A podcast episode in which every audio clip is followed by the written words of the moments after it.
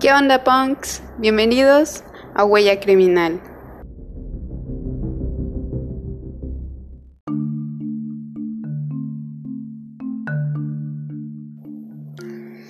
Muy bien, punks.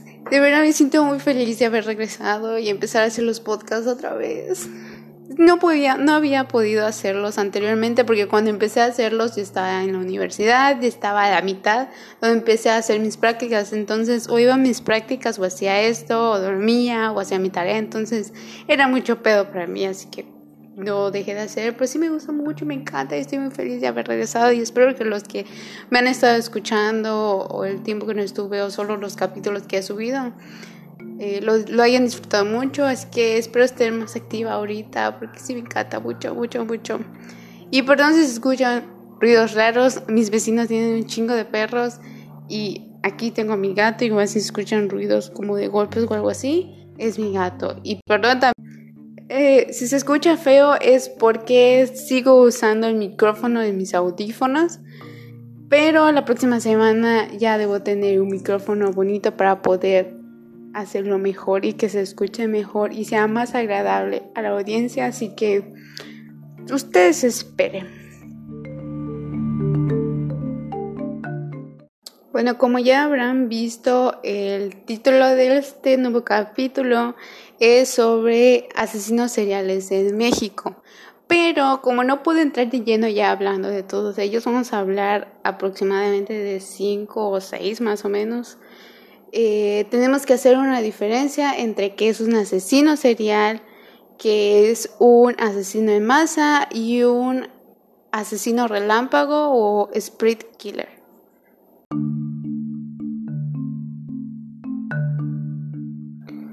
Esta información la estoy sacando de una página que se llama Psicología Jurídica Forense. Eh, Aquí nos dice que un asesino serie también es conocido como asesino serial, obviamente.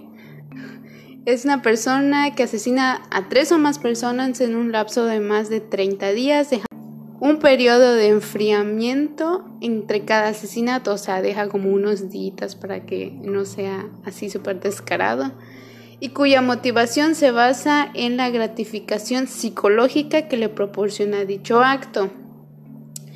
Eh, muchos de estos asesinos seriales están motivados por una multiplicidad de impulsos psicológicos, sobre todo ansias de poder y compulsión sexual.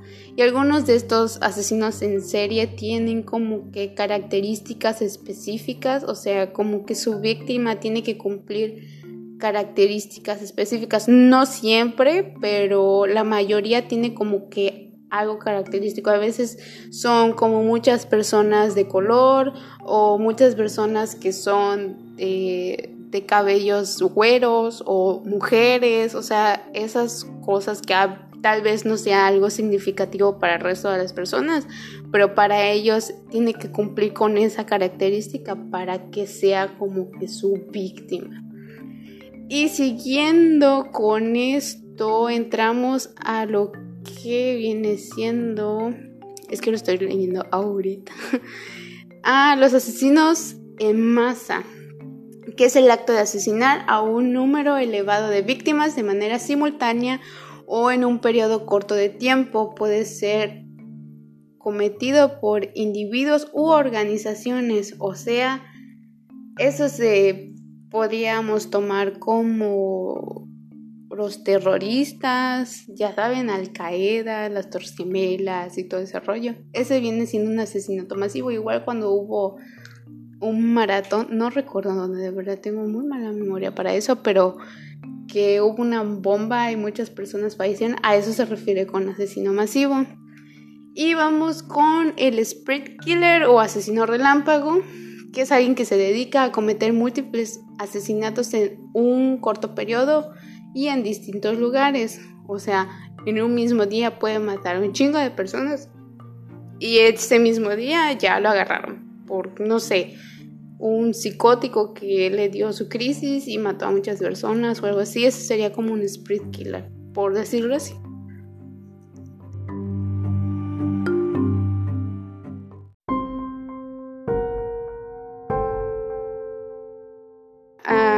Buscaba a prostitutas, las cuales estrangulaba y degollaba para después tirar sus restos en el río Consulado. Búsquenlo en Google. De hecho hay como fotos de ese entonces y está la foto de este señor. Así es, está la foto del señor. Ustedes lo ven y dirán, no, ni de pedo, es un, un señor fino o algo así. A fino me refiero a que este señor iba bien vestido, o sea, bien vestido en esa época de pantalones ajustados, camisa blanca, un sombrero y un chaleco, por eso le decía el chalequero. Y tenía un cinturón y en ese cinturón guardaba su cuchillo para matar a las personas, o sea, a las sexoservidoras. Ay, pero bueno, otras épocas, otras épocas. Siguiendo con esto, muy bien, comenzando con este top, entre comillas, o sea, ustedes no lo están viendo, pero estoy haciendo comillas. Vamos a empezar con uno de los que, se, que fue considerado como el primer feminicida en México. Estamos hablando del siglo XIX, inicios del siglo XX, como por 1880 más o menos. Este señor se llama Francisco Guerrero Pérez alias el chalequero. Este señor vivió en finales del siglo XIX e inicios del siglo XX, como les había dicho, en la zona del Peraltillo, muy cerca de Tepito y la Lagunilla. Este eh, fue como en los mismos tiempos que Jack el Destripador y de hecho se, parecía más o menos como a los crímenes que hacía Jack el Destripador legendario Jack el Destripador.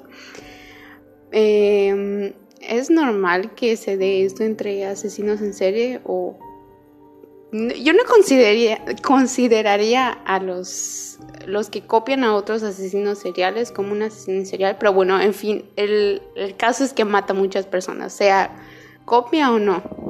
Y como les dije, este señor, el chalequero, se le consideró como el primer feminicida en México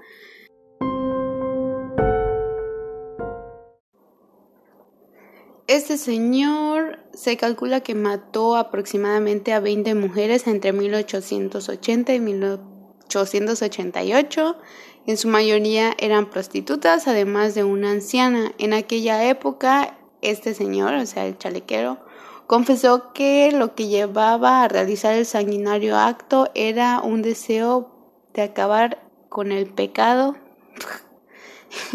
perdón, en el, que en el que incurrían sus víctimas, o sea, porque eran prostitutas, porque eso no es de Dios.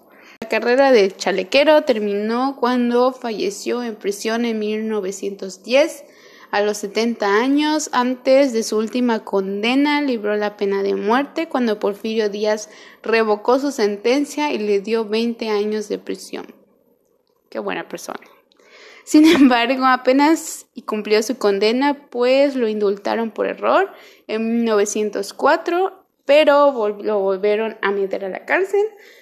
En 1908 por asesinar a una anciana que según su propia declaración lo había hecho enojar.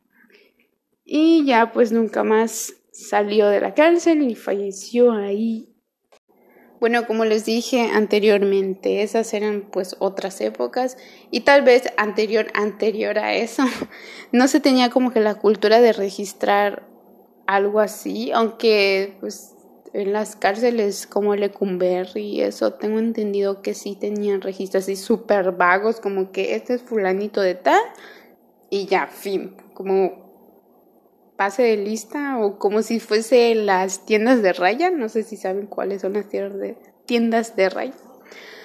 Pero eh, pues este es el que está registrado como uno de los primeros um, asesinos seriales en México. A ver, Ponks, neta, neta, neta, me encantaría poderles dar eh, como que antes, como que el perfil de la persona, o sea, no perfil criminológico de sus sino eh, como el día que nació, en dónde y sus padres y eso, porque pues les digo, es en, les digo es en esa época y como que no hay mucha información sobre eso. Así que lo siento mucho, me encantaría, me encantaría hablar de, de, de dónde son y eso para tener como un, un pre o saber más o menos qué lo alentó a eso, pero pues como ya escucharon fue el pecado.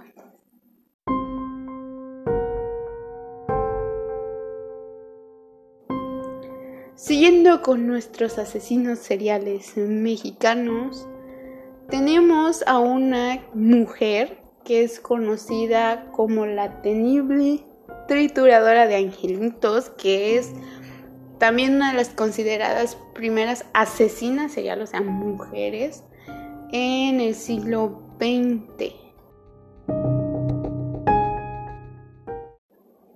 El nombre de esta linda persona, a.k.a. la trituradora de angelitos, era Felicia Sánchez Aguillón, era de Veracruz y esta fue recluida en prisión en abril de 1941 después de que la policía del DF o la CDMX recibieron un llamado de alerta de un plomero quien había encontrado un cráneo de un niño y unas piernas cercenadas en las tuberías que conectaba el drenaje de un edificio de departamentos de la calle Salamanca en la Roma con el sistema de aguas negras de la capital. O sea, eh, ya había leído sobre esta señora y se tiene entendido que cuando, o sea, donde ella vivía, las tuberías, o sea, la cañería de ahí siempre estaba como que tapada y de su, de su casa como que salía humo negro y olía muy feo.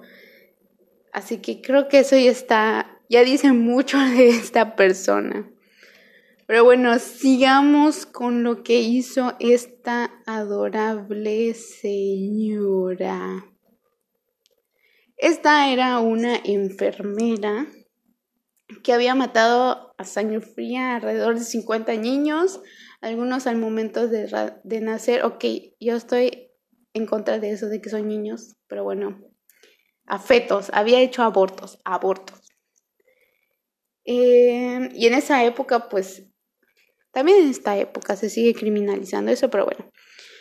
Ah, pues eran clandestinos y estaba mal, era un delito el aborto. Y esta señora se robaba a los niños y los torturaba Bien, esta señora torturaba a los niños. Tengo entendido que los, o sea, los quemaba estando vivos. Ya después los mataba y los descuartizaba para ya tirarlos al drenaje de ahí de donde vivía.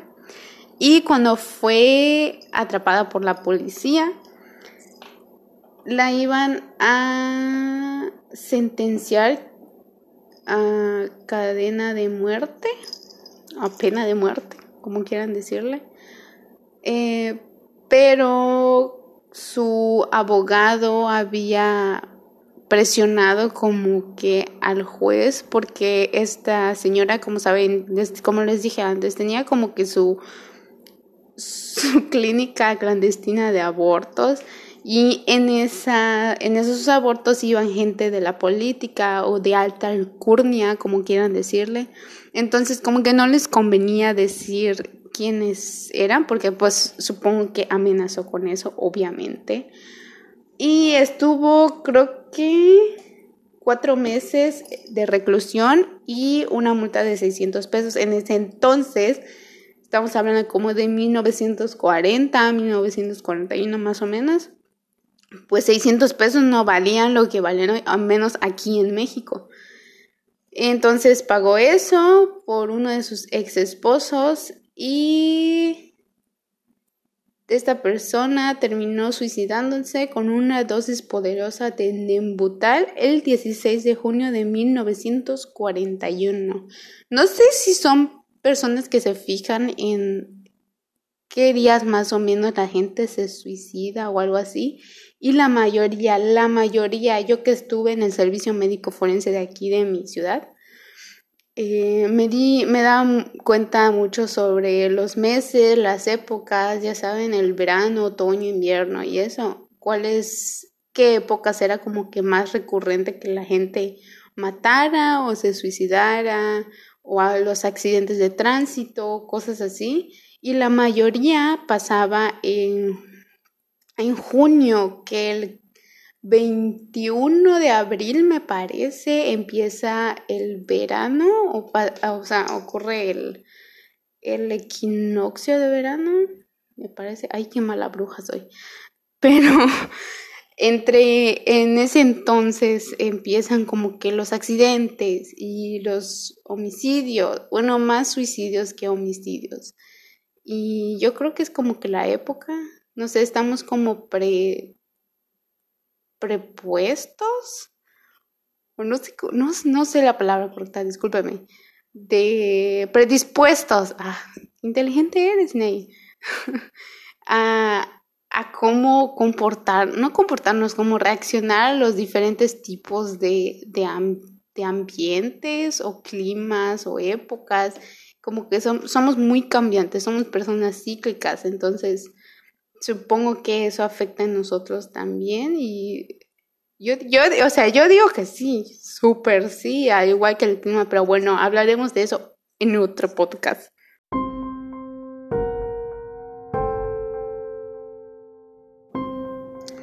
Nuestro siguiente asesino serial, o más bien un sprint killer o asesino relámpago, asesino rápido, asesino fugaz, como quieran ustedes le quieran llamar.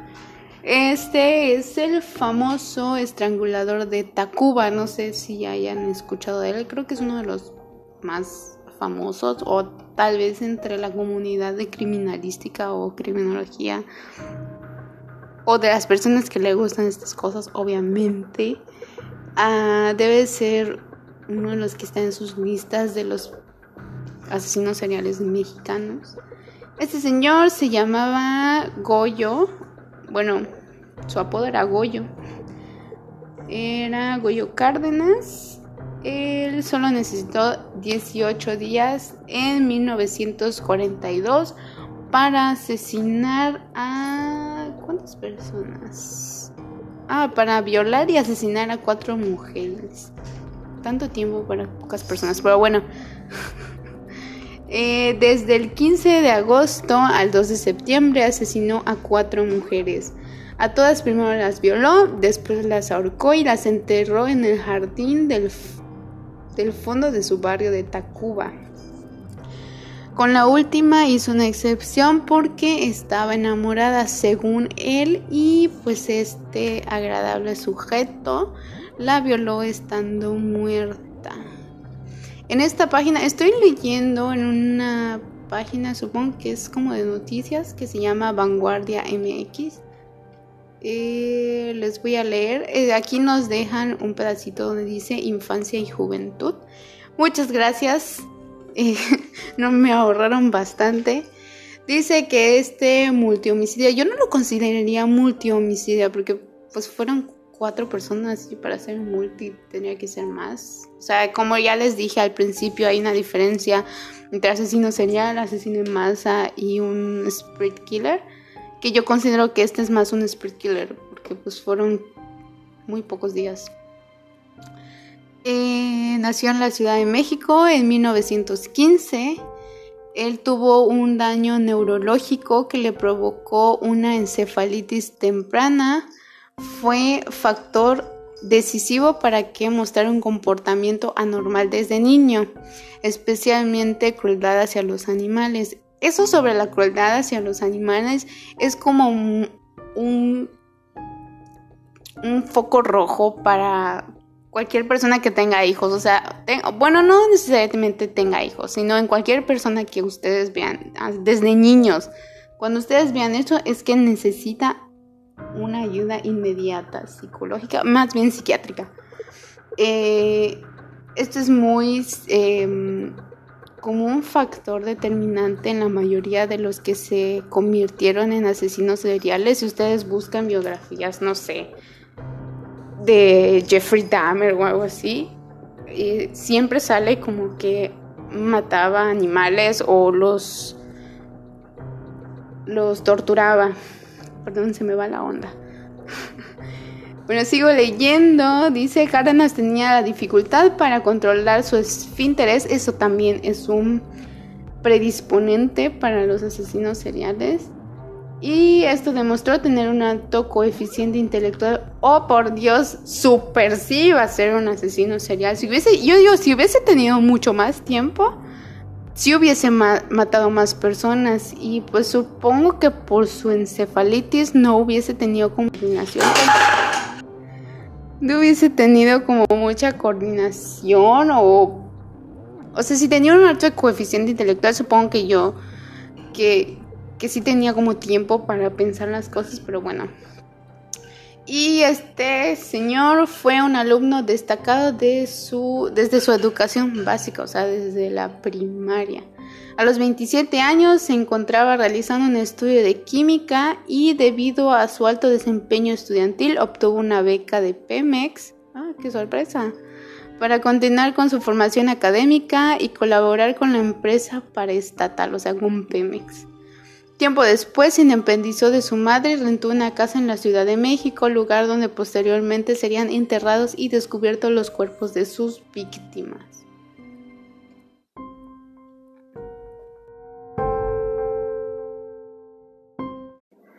Les iba a leer siempre del mismo artículo de, de Vanguardia. Esta página lo estoy sacando. Más abajo habla sobre los asesinatos de cada una de las mujeres que mató, obviamente, durante estos 18 días. Son cuatro mujeres, las cuales las una, dos, tres, las primeras tres mujeres eran prostitutas y todas tienen como un mismo modus operandi que con los cordones, supongo, de sus zapatos o lleva cordones extras, quiero pensar. Eh, las cuando ellas ya estaban desprevenidas, las ahorcaba con los cordones de, de su zapato y la última era, estudiaba ciencias químicas también. Ah, supongo que es esta la que, la que se supone que estaba enamorada, que la mató y la violó estando muerta. Quiero suponer, quiero suponer, porque era química y supongo que estudiaba ahí. Bueno, si ustedes quieren, vayan y leanlo completo, se los recomiendo mucho porque está como muy explícito. Y están las fotos de él cuando le están haciendo, cuando ella está en la cárcel y cuando están tomando sus huellitas. Más abajo habla sobre su vida en la cárcel, que él estuvo en Lecumberri. Tienen, tienen, tienen que leer sobre la, historia de Lecumberri, cómo los trataban. Ay, no sé, de hecho, este señor, este Goyo, como ya tenía una enfermedad mental, o sea, es obvio, claro que tiene una enfermedad mental.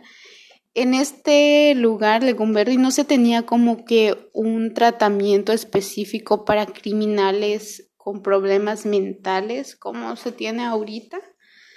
Y cuando lo haga, o sea, antes de agarrarlo, creo, a ver, Ah, no. Perdón, qué mala informadora soy. Aquí dice que el 25 de diciembre de 1947, o sea, cinco años después de entrar a Lecumberri, se fugó y se fue a Oaxaca 20 días después. Fue reaprendido y alegó que no había escapado, sino que se había ido de vacaciones. Ah, qué padre. Entonces el Chapo igual se fue de vacaciones. Eh,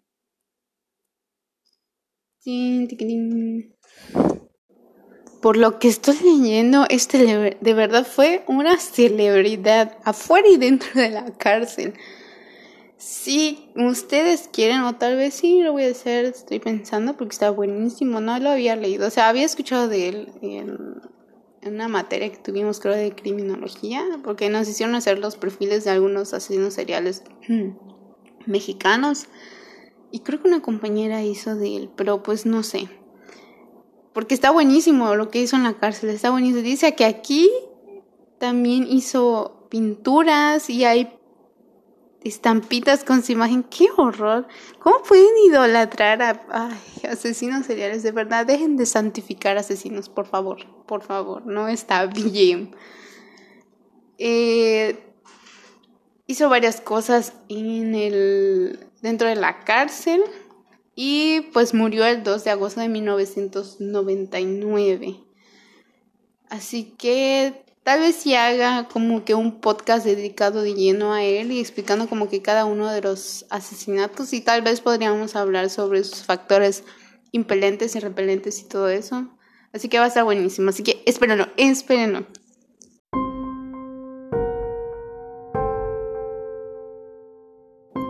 Nuestro siguiente asesino serial mexicano es uno llamado Mario Alcalá Canchola, a.k.a. Jack el Mexicano, o el Jack Destripador Mexicano. Él se autodenominó así, por eso me da mucha risa, porque se autodenominó así. Y porque yo siempre he dicho, el tiempo que estuve en Semife, yo sé que está mal y pueden pensar que yo estoy muy mal de la cabeza, pero yo les decía ahí que aquí en México los asesinos seriales no tienen la creatividad que en México, que en México, perdón, que en Estados Unidos. O sea, si lo ven desde esa perspectiva, no tienen como que esa creatividad o esa mente como para hacer esas cosas. O al menos en estos tiempos tal vez no. Estoy mal, sí, discúlpenme.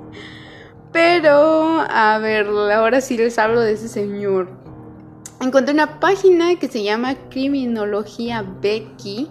Es un blog post. A ver si lo pueden buscar. Solo ponen el nombre de este señor y ponen blog post. Tal vez les salga. Sale pues su nombre y tengo entendido que él se hizo pasar por una por otra persona o se registró en otro lugar con el nombre de Fernando Ramírez Luna pues él es mexicano, no se tiene una fecha de nacimiento, pues su lugar de nacimiento es eh, Ciudad de México. Y la fecha de los asesinatos, en inicio no se tiene como que la fecha exacta, pero terminó en 1962.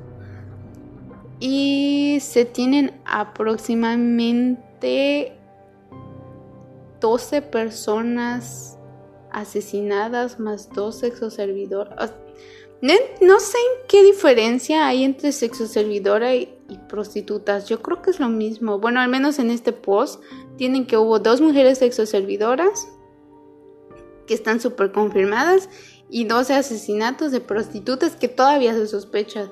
Pero pues no se tuviese como que el número exacto de eso. Se supone que tienen ese número de 12 personas porque hubieron asesinatos parecidos a los que hizo con esas dos mujeres que asesinó, como que tienen cosas iguales, pero como que no se, no, no dicen que sí.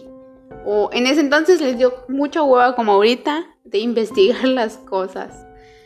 Eh, este señor mataba mujeres, la mayoría prostitutas, como ya escucharon. Era un sádico, estrangulador. Su modus operandi era, él era policía, ¿qué? Dice, contactaba a sus víctimas en cabarets o en las calles, las llevaba a hoteles de paso donde las golpeaba y estrangulaba, abandonaba los cadáveres en los moteles a donde las llevaba y en el espejo de, ese lugar escribía pues su nombre, o sea, como que sea, como él se autoapodaba, porque no creo que lo hubiesen apodado así ahí en ese entonces. Dice, fue un asesino en serie mexicano que en la década de 1960 en la Ciudad de México asesinó a por lo menos dos mujeres sexoservidoras que son sus víctimas confirmadas, pero se sospecha que él, de él, perdón, dos asesinatos de prostitutas, o sea, 12 mujeres más. Era un copycat o un asesino imitador de Jack el Destripador, por eso se autodenominó Jack el Destripador. Eh, obviamente este señor tenía rasgos antisociales por la falta de empatía, estallidos repentinos de ira y una evidente conducta antisocial. Ah, y un narcisista, una autoestima inflada que escondía a una marca de inseguridad, necesidad patológica de reconocimiento y atención y veía a las demás personas por debajo de él. En esta misma página se tiene como que el perfil criminológico de él más o menos, porque hay perfil psiquiátrico, sus antecedentes familiares y personales, historial delictivo, los perfiles de las víctimas, su captura. Aquí dice que eh, se le define como un asesino imitador, obvio. Es del nombre, obvio. pues al menos eso fue de pretendió al autodominarse ya que mexicano. Tras su captura se le asesinó y fue encontrado culpable de un segundo homicidio contra una mujer en circunstancias similares. Ah, fue la captura, captura y condena arrestado en septiembre de 1962 y fue llevado a prisión. Y se tiene la foto del retrato hablado y todo eso. Búsquenlo. Eh, ahí se lo repito, es de una página que se llama Criminología Becky. Becky con Y. Es un blog post. El nombre, o sea, el nombre del post dice Mario Alcalá Canchola. Y entre comillas dice Jack el mexicano. Por último, sí, lo lamento, por último, último, último, último, tenemos a las Poquianchi. lo siento. Eh, probablemente la hayan escuchado de ellas, de verdad. Creo que Paulette hizo un video hablando de ellas. Y si lo quieren ver, véanlo. O sea, está más completo. Obviamente sí, véanlo. Y una disculpa si no les estoy dando como que todo completo de donde lo estoy sacando, porque si sigo así nos vamos a tardar como 10 horas leyendo esto y escuchando eso. Bueno, a mí me encantan los podcasts largos, pero bueno, no me voy a... no, el punto no era dedicarme de lleno a eso, o sea, hablar mucho de cada una de estas personas. Las Pokianchi eran las hermanas asesinas que mataron alrededor de 150 personas en Guanajuato. Dice, las hermanas González Valenzuela, mejor conocidas como las Poquianchi, eran María Luisa, Delfina, María de Jesús y Carmen. Carmen y González Valenzuela fueron acusadas del asesinato al menos 80 mujeres, aunque se sospecha que fueron autoras de los homicidios de al menos 150 personas. Ah. Estas mujeres tuvieron como que un muy largo historial, o sea, familiar. Decían que estaban siendo víctimas de violencia familiar, conocieron a un señor, bla, bla, bla, bla, bla. De verdad no les voy a contar mucho porque igual esta tal vez yo haga un podcast dedicado de lleno a esto porque está bastante largo y está muy interesante porque de hecho hay como que muchas teorías sobre eso. O sea, muchos pensaban todos piensan más bien que es, era como un culto o eran como pues, satanistas o algo así, pero pues no sé. Aquí dice que abrieron un bar en San Francisco de Rincón, Guanajuato, donde se ganaron el apodo de las Poquianchi. Estas mujeres trabajaban, ¿qué? Trabajaban con sexo servidoras, o sea, las reclutaban, que eran empleadas domésticas, y las obligaban a hacer esto. El 6 de enero fueron detenidas después de que una víctima, el 6 de enero de 1964, perdón, después de que una de sus víctimas logró escapar y las denunció hoy. Las Pokianchi Tengo entendido que esta señora, o lo que leí, lo que he investigado, lo que sé esto, es que igual raptaban niños y creo que las se los vendían, o sea, como trata de blancas o algo así. Que eso no sería trata de blancas, pero bueno. Tráfico infantil. eh, las los abusaban sexualmente de ellos, me parece, y cuando no hacían como que lo que querían, las los ponían sobre fuego ardiente o los ponían sobre sus piernas, o sea, los acostaban, no sé si se los pueden imaginar. lo acostaban desnudos sobre sus las piernas de estas señoras y las quemaban con fuego ardiendo, o sea, así como a las pobres vacas les hacen o al ganado cuando les sellan como que el número, algo así. Eh, y como ya les dije, se escapó una de sus víctimas, se acusó, las agarraron, bla, bla.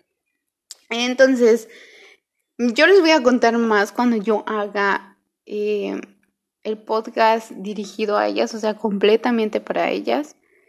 Y sé que tienen una película y pues obviamente se la merecían. Como quien hace eso y no tiene una película. Si Jeffrey Dahmer y el otro, ¿cómo se llama? Ted Bundy tienen una película porque ellas no.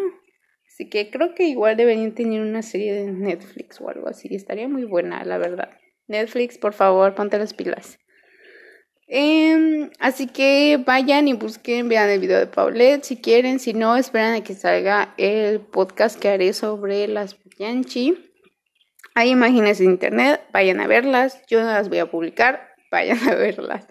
Les digo, ¿por qué no las publico? Porque eh, en las mañanas trabajo y pues en las tardes trataré de hacer, o sea, no trataré, lo voy a hacer. Voy a investigar sobre los casos que, que planeo hacer más adelante.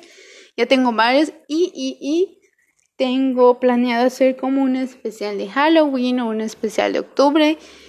Tan, no tanto hablando sobre a lo que se dedica este podcast, o sea, no solo hablando de asesinos seriales y todo eso, sino hablando como que mitos o como cositas de terror. Les voy a decir uno. Eh, tengo escrito mitos sobre las brujas. Así que eso es algo más o menos a lo que pueden esperar. Sí lo voy a hacer, lo pretendo hacer, se los juro que sí lo voy a hacer, lo juro, lo juro, lo juro.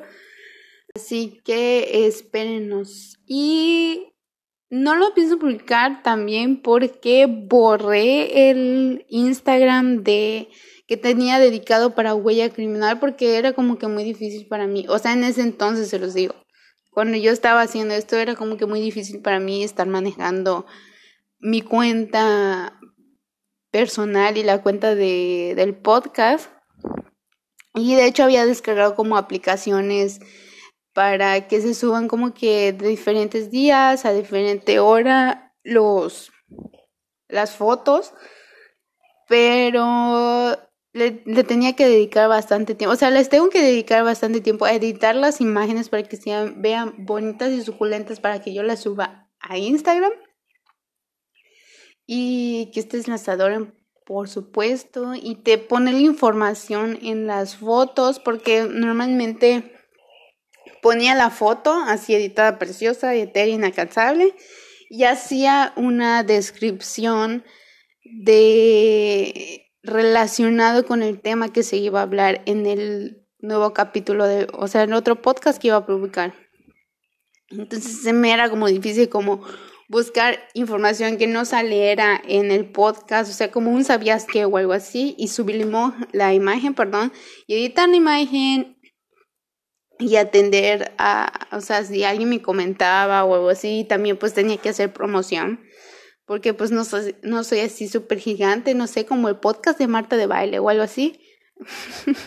Marta de Baile, me da mucha risa, pero, ajá, no era, o sea, no soy por ahora así, así que me tengo que dedicar a compartir y todo eso, entonces me roba tiempo y realmente tengo, tengo la, la cuenta en Facebook, o sea, la página de Huella Criminal en Facebook, vayan a verla, denle like, pero está ahorita vinculada con mi cuenta personal. Cuando yo suba fotos, van a ser relacionadas con con el podcast. Trataré, trataré de verdad, trataré porque no me gusta Facebook, odio Facebook y solo lo hice porque, por ustedes, obviamente.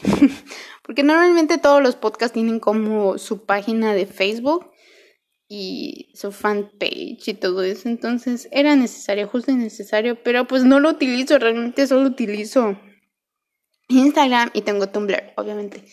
Así que si no estoy así como que súper activa en Facebook, es por eso. Voy a tratar, de verdad, voy a tratar. Si encuentro, si veo que ya hay más actividad de parte de ustedes o los que se vayan acercando al podcast de Huella Criminal, de verdad, por ustedes lo haré, de verdad me esforzaré por entrar a Facebook, aunque me caiga Facebook, de verdad, odio, es como un cultivo de microbios, no me gusta, perdón, pero no me gusta, no me gusta. Así que lo trataré, se los juro, se los juro que lo trataré de, de estar más activa en Facebook y compartirle cositas. Igual me gustaría saber mucho su opinión sobre ustedes, de qué temas les gustaría escuchar o qué les gustaría que yo agregue en los podcasts, si les gusta esta dinámica, o sea, esta nueva dinámica que estoy teniendo, que quiero tener. Ahorita ya me siento como más abierta a decir cualquier cosa, como que antes me sentía como un robot de tengo que hacer esto y, hacer como un guion para que yo este, les lea y no me gusta, me gustaría que sea como más libre como si fuese un programa de radio tal vez. Es, porque básicamente podcast es como un programa de radio, pero se graba y se publica y lo escuchas cuando quieras. Em, el punto es ese, de que me gustaría saber su opinión. Si es en Facebook, pues me llegan las notificaciones si no, estoy en Instagram como Sinaí Misery. Me pueden enviar un mensajito y con gusto siempre, siempre, siempre les juro que voy a contestar. Em, así que los voy a estar esperando. Así que ya saben, arroba Sinaí Misery en Instagram. Ya no existe Instagram de Huella Criminal, así que ni lo busquen. Y en Facebook estamos como Huella Criminal. Así que los espero.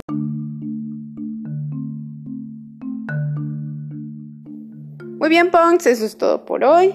Espero les haya gustado, encantado, adorado y amado más que su vida eh, este, este podcast.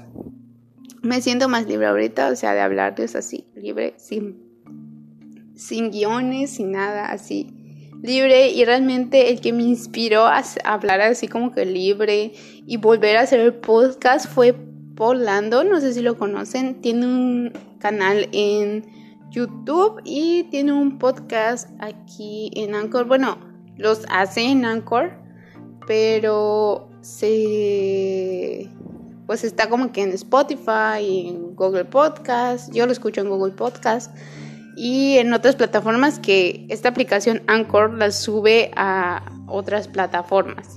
Así que se las recomiendo mucho, por cierto. De hecho, sale como que para que nos paguen por hacer el podcast, pero solo está disponible en Estados Unidos, tristemente, tristemente. Ojalá me pagaran de verdad por hacer esto. Así que si me quieren apoyar o sponsorear, estoy disponible. Marcas, por favor, por favor. Así que muchas gracias por habernos escuchado. Haberme escuchado, obvio, y los ruidos que hace mi gato. Eh, compártanlo mucho, mucho, mucho. Ya dejo de decir muchos adiós. Uno se despide y jamás se va. Así que muchas gracias. Los quiero mucho.